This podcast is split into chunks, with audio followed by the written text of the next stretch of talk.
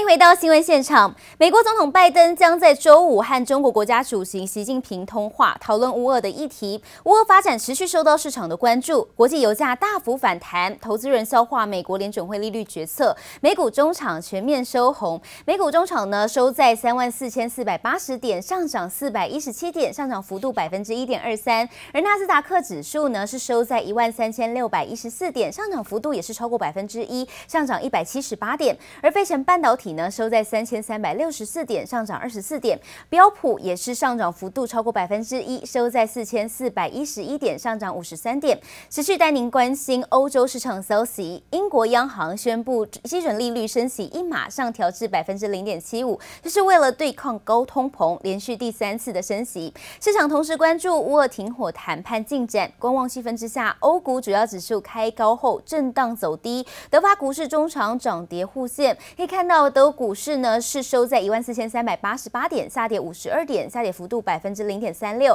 而法国股市呢收在六千六百一十二点，上涨二十三点，上涨幅度百分之零点三六。乌俄战争进入第二十三天，俄军持续无差别攻击乌克兰各地，造成许多平民死伤。有的民众只是在路边排队领面包，就惨遭枪击。俄军还空袭了乌克兰东部城市马利波，一座被当成平民避难所的剧院，里面躲了上千名的扰弱妇孺，目前生死未卜。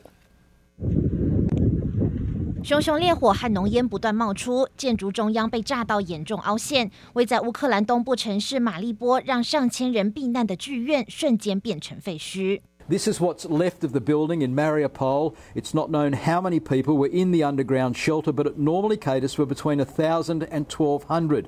从卫星空拍照可见，剧院两侧空地早已清清楚楚地用俄文写上儿童的大字，标示剧院里有无辜的小孩。没想到依旧躲不过俄军无情空袭。 另一头，乌克兰北部城市切尔尼戈夫传出有民众只是在排队领面包，就被炮火击中，倒卧街头。俄军显然已经杀红了眼。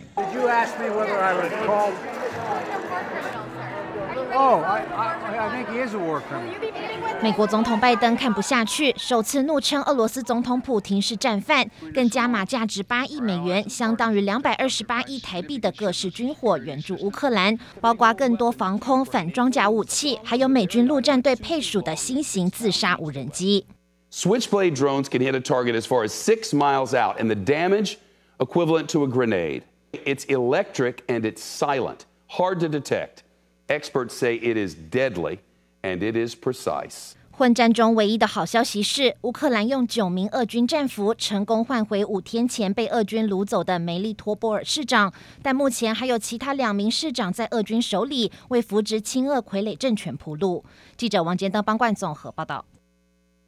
中央银行昨天意外的宣布升息一码，重贴现率上涨至百分之一点三七五，这是近十一年来将央行首次启动升息，也是央行总裁杨金龙任内呢首度调升利率，调幅为十五年来最大，利率创两年来新高。央行总裁杨金龙说，升息三条线都已经达到，但是一次升一码是一个勇敢的决定。而今年物价涨幅将破百分之二，央行上修 CPI 年增率至百分之二点三七，也高于主机总处的百分之一点九三，央行解释主要是因为主机总数估值未未计入乌俄战争的因素。而持续带您来关心的是，央行昨天升息一码，但是央行总裁杨金龙强调，国内外经济前景具不确定性，存在四大风险，包含了地缘政治与军事冲突风险升高冲击全球的经济活动，而全球通膨压力增加，还有主要央行货币政策正常化受干扰与金融市场波动加剧，以及肺炎疫情后续。是不确定性与气候变迁冲击，而总裁杨金龙给市场的大惊喜还不只是升息一码，预期的第五波房市管制反而落空，引起市场一片哗然。外界研判，央行这次没有加码采取房市管制，主要就是忧心升息一码再加码房市管制对房市冲击犹如核爆等级，但这并非央行的初衷。此时可以先观察其他部会政策成效，如果有必要，夏季再加码管制也不迟。这一次的理监事会就是我们升级一码。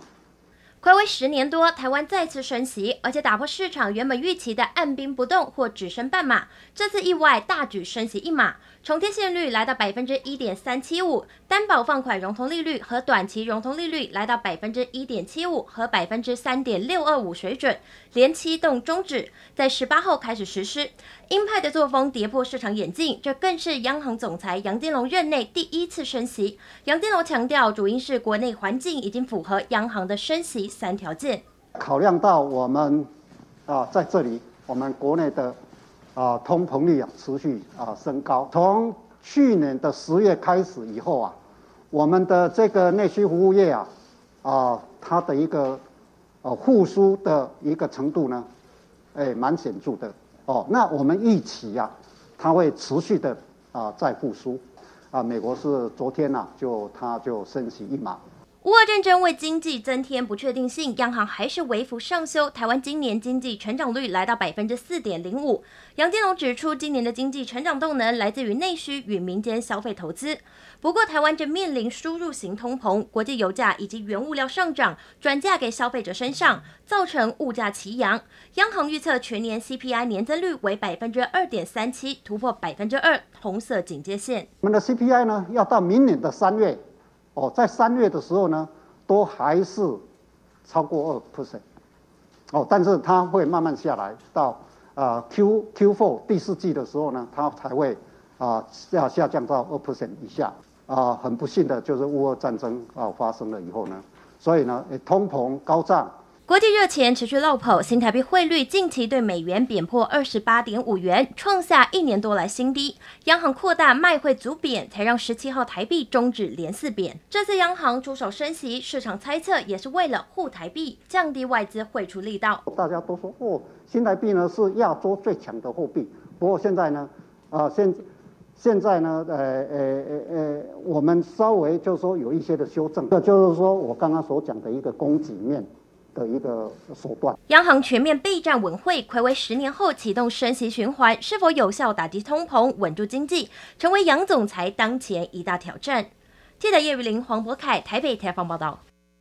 热钱回头，台北股汇市昨天双双暴涨，国际盘翻扬，外资昨天班师回朝，以史上第四大买超手笔四百四十八亿元回补台股，推升大盘标出史上第五大涨点五百零七点，也为近十个月来最大的涨幅哦涨点。那可以看到加权指数呢，中场是收在一万七千四百四十八点，上涨五百零七点，上涨幅度是百分之三，其实是一红十四黑，一举收复了五日十年线与万七的关卡，而新台。台币汇率呢，在外资蜂拥汇入加码台股之下，盘中一度狂升超过两角，中场在央行买汇调节下升值一点六九角，升幅百分之零点五九，创了超过两年来新高，以二十八点四五六元作收，终结连四贬。而再来带您关心的是，台股昨天大涨五百零七点，护国神山台积电以大涨二十四元的史上第六大领涨，贡献大盘约两百一十点，是护台的第一功臣。外资认错。大举回头加码超过两万张，金额约一百二十亿元的台积电，推升股价以五百八十二元大涨百分之四点三作收，助攻台股收复年线。法人圈对于台积电今年获利创高有共识，预期今年有机会赚三个股本。华南投顾日前独排众议，看好台积电除息行情后的表现。他强调，台积电今年每股获利上看三十元，较去年二十三点零一元大增近七元。美国联准会升息一码，符合市场预期。美股四大指数全面收红，激励台股周四强势反弹，指数开高走高，收盘上涨五百零七点，创下史上第五大涨点。中场收在一万七千四百四十八点，成功收复年线。前坡的那个低点一万六千七跟一万六千八形成一个双脚，双脚完之后，现在形成一个反弹。接下来的这个走势上来看的话，我们认为说它还是在一个大的区间，可能就在。一万七千到一万七千七这个地方，可能短线上来看会在这个地方做震荡。那主要上涨理由几个，第一个就是外资事实上是有做一些回补。外资回心转意，结束连四卖，大买台股四百四十八亿元，投信及自营商也在加码，三大法人同占买方，周四买超五百亿元。观察盘面焦点，在费城半导体飙涨百分之五带动下，权王台积电上涨百分之四点三，就贡献指数约两百点。联发科也获得资金涌入，大涨逾百分之六。股王新力 KY 更是开盘就强涨锁停价三千一百六十元。而在升息题材加持下，开发金、中信金及富邦金涨幅也都超过百分之二。不过，专家也提醒，还是要留意联准会货币紧缩政策以及乌俄战况。从形态的角度来看，大概有一点形成这个 W 底的一个一个形态哦，都要留意说明天的的股价是不是有机会就站稳年线，再度的回到月线跟半年线的一个反压，利空呃都有一点点就是慢慢的做一个消化。所以说，在指数的部分也有出现一个在第二次做彻底的动作，所以说应该指数反弹的空间。啊，虽然说上面的压力还是比较大，但是我们认为说，在破底的危机应该在这边应该是暂时的一个告一段落了。不止股市迎来报复性反弹，汇市方面，新台币对美元汇率周四也升值超过一角，国汇双升。但分析师提醒，从技术线型来看，上方还有半年线、月线和季线反压，能否持续上攻，还是要看国际情势脸色。记者黄胜龙镇台北采访报道。中美金去年获利达到六十八亿元，EPS 十一点六二元，大赚超过一个股本，创下历史新高。预期环球金明年月产能会比今年翻倍，达到一万片。另外，驱动 IC 厂系创十七号打头阵，公布去年大赚五个股本，拟配发现金股利三十二元。中美金去年获利达到六十八点一一亿元，年增将近百分之八，EPS 十一点六二元，大赚超过一个股本，创下历史新高。董事长徐秀兰表示，旗下环球金积极扩充第三代半导体产能，现在量产片数稳定成长，更首度揭露实际数字，换算成六寸计算，预计明年月产能将比今年翻倍，达到一万片。随着去年面板景气旺，各家驱动 IC 厂去年都大赚三个股本以上，外界关注股利发放。矽创十七号打头阵公布，去年 EPS 五十点零三元，拟配发三十二元现金股利，以十七号收盘价三百零四点五元计算，殖利率达到百分之十点五。展望今年，矽创各类利基型应用需求稳健，预期第一季将淡季不淡。工业电脑厂振华电去年全年获利四点六五亿元，大增二点七五倍，EPS 六点二亿元，创下三年新高。拟配发现金股利四点五元。展望今年，振华电指出，随着旅游娱乐市场解封，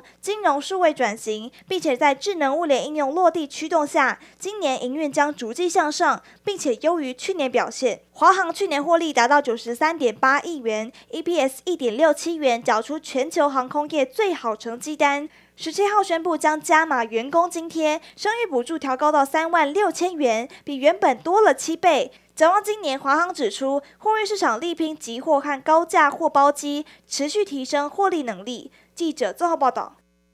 昨天的央行理监事会议上，没有如市场预期执行第五波的打炒房措施，而是将选择性信用管制维持在第四波的强度。尽管如此，这次央行出乎意料的大幅升息一码，还是影响到购屋族。以双北市置产为例，如果贷款一千万三十年期，每个月房贷将增加一千两百多元，每年则多还大约一万五千元。就有房贷户苦叹，可能每个月要少看两场电影来省钱。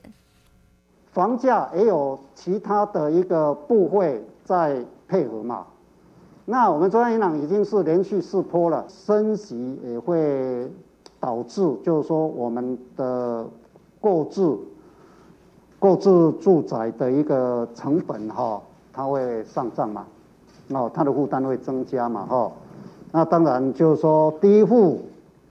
第二户、第三户哦，还有就是说其他的也都会受到影响。央行理监事会议上宣布，房市选择性信用管制维持在原强度，没有如市场预期执行第五波打炒房政策。但这次央行确定升息一码，也已经让房贷支出回到二零二零降息前水准。对比现在物价比两年前还要高，在利率校正回归下，房贷族要背负的压力恐怕比两年前要更大。我们主要是贷一千出头啦，那现在的话每个月大概是还三万八左右。一千块的话其实还好啦，就是可能每个月少看两场电影，吃的省一点。如果再多一点的话，压力就会比较大了。在双北市置产新成屋总价动辄超过一千五百万元，现在确定升息一码，如果贷款一千万，以二十年还款计算，每个月房贷增加一千一百五十八元，每年要多付一点三万元，总利息增加了二十七点八万元。如果将时间拉长到三十年，每月要多缴一千两百一十二元，总利息多四十三点六万元。除了房贷、车贷、信用卡利率可能也会上升，房仲业者认为，房贷族或许可以透过先还本金来应应。如果说想要减压的话，可能可以透过先还本金或者是转贷的一个方式。那当然有一些银行，它可能每一季会有一些呃客户上面的一个调整，那这个部分上面也可以跟银行去做利率的讨论。许嘉欣认为，虽然升息不会充分反映在房贷利率上，可是对于高额的房贷户来说，仍是不小压力。加上进入升息循环后，房贷户就犹如温水煮青蛙。至于升息是否抑制投机炒作，由于幅度不大，对投资客来说还是有喘息空间。不过，租金很可能因为房东成本增加而上扬，让租屋族的荷包在缩水。记者综合报道。